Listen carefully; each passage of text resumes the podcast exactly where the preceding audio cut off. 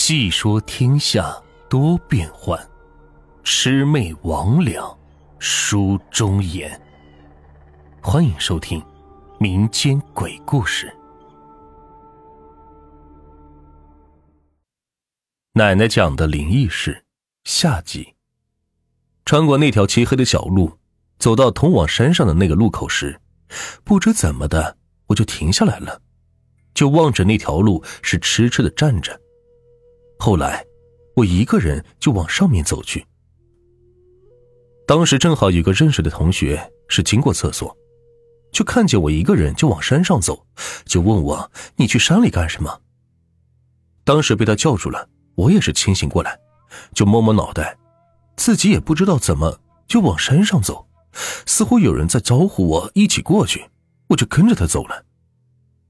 当时这件事，我把我自己都吓到了。后来回到宿舍，老师来查寝，也和老师说了这事。老师思考了一会儿，就对我说：“以后不要一个人去上厕所，这样很危险。”现在想想还是有点后怕，不知道是自己阳气低，容易遇见小鬼，还是说那里怨气太重，死鬼都在寻找着替身。这是发生在我中学的事情。后来在我上高中的时候，是高三暑假那年。爸妈由于不让我去外面见识下世界，就把我留在家里。但是那个暑假让我至今留下了很深的伤害。邻里邻居都说我一直是一个阳气比较低的孩子，因为从小比较多病。虽然平时大大咧咧像个男孩，但是一身的带玉骨。那年高考失利，我的心情一直不怎么好，所以每天在家都是郁郁寡欢。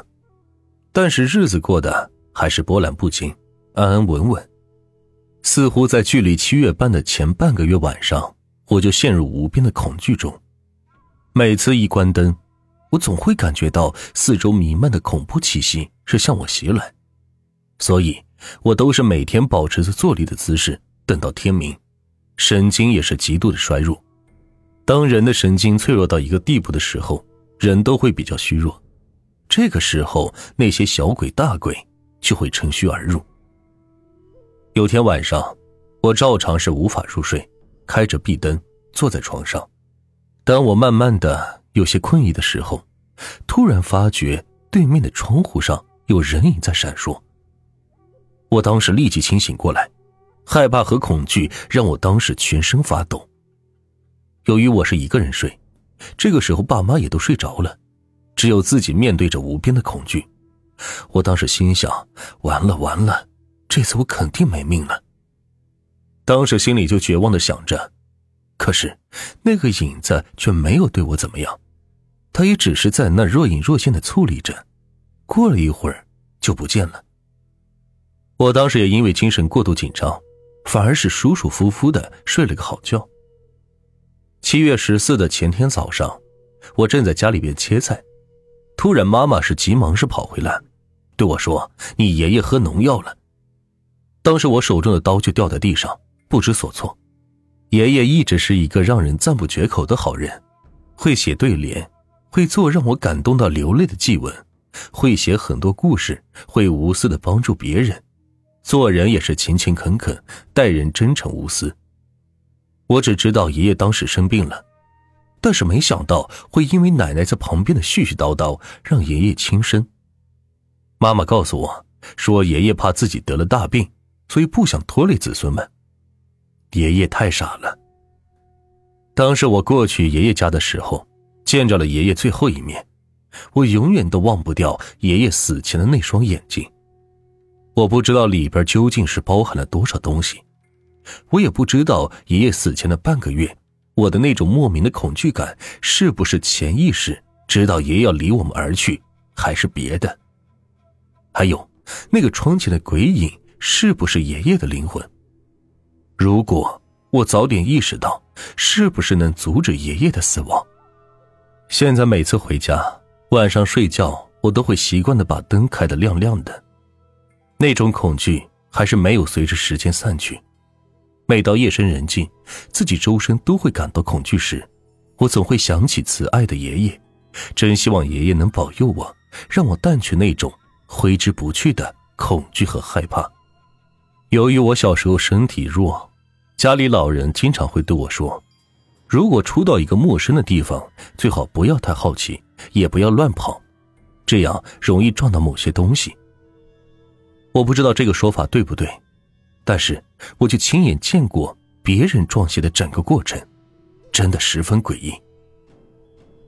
老王打小是生活在农村，后来自己去外面闯荡发达了，就定居在城市里，很少是回农村的老家。像我这么小的孩子，那个时候都不认得他。来的时候我就觉得这个人伯伯很面生。离开农村的人总会特别怀念家乡的那些独特的味道。老王很多年没有回农村老家看看了，上次回来的时候，似乎自己还是个三十冒头的青年。转眼，白发都爬满了稀疏的头皮。老王也很是感慨，望着家乡的一草一木，眼眶都湿润了。冬笋冒芽的时节，老王在中午一个人提着锄头，提着草编的篮子，就一个人往山里跑，准备挖点笋子，重温儿时的乐趣，顺便也是尝尝鲜。好久也没吃过这无公害的野味了，于是老王兴致勃勃的出发了。大概过了一两个小时，邻居的奶奶见老王还没有回来吃饭，就打发儿子上山去叫老王回来吃饭。邻居叔叔上山不久后，急急忙忙的是来到我们家找人，然后找了几个叔叔伯伯一起上山了。我们小孩也想去看看，到底是出了啥事，可是大人们是把我们喝止住了。没过一会儿，老王就被他们架了下来，全身抽搐，满嘴的胡话。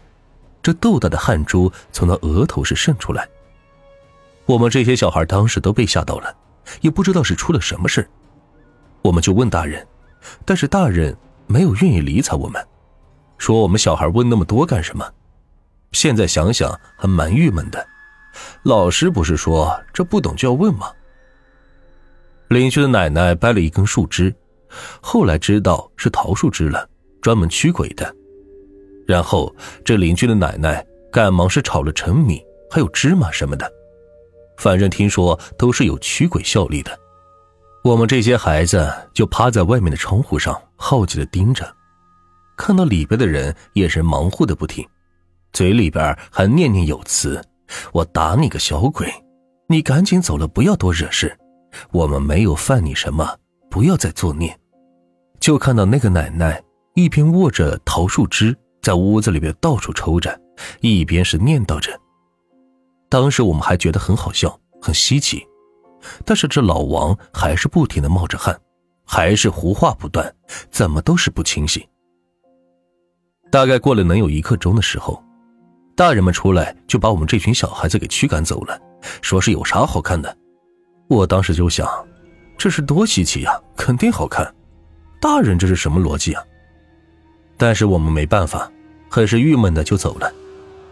一群小屁孩在旁边是津津有味的谈论着这个事情，大家都是踊跃发言，现在想起来都觉得很有趣。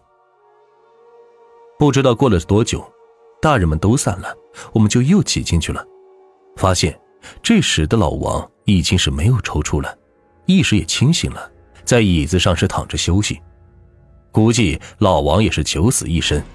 这事儿碰着谁都不好过。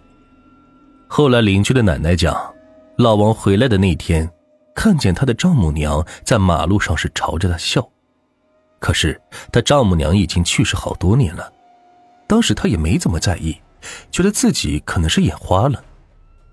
邻居奶奶说，可能他丈母娘是怪他这么多年没有去看过他，所以就捉弄他一下。后来老王专门去祭拜了他的丈母娘。之后就一直相安无事。和大家分享这么多，这都是我亲眼见过的撞鬼的事件。这世上总有一些我们看不见，却真实存在的东西。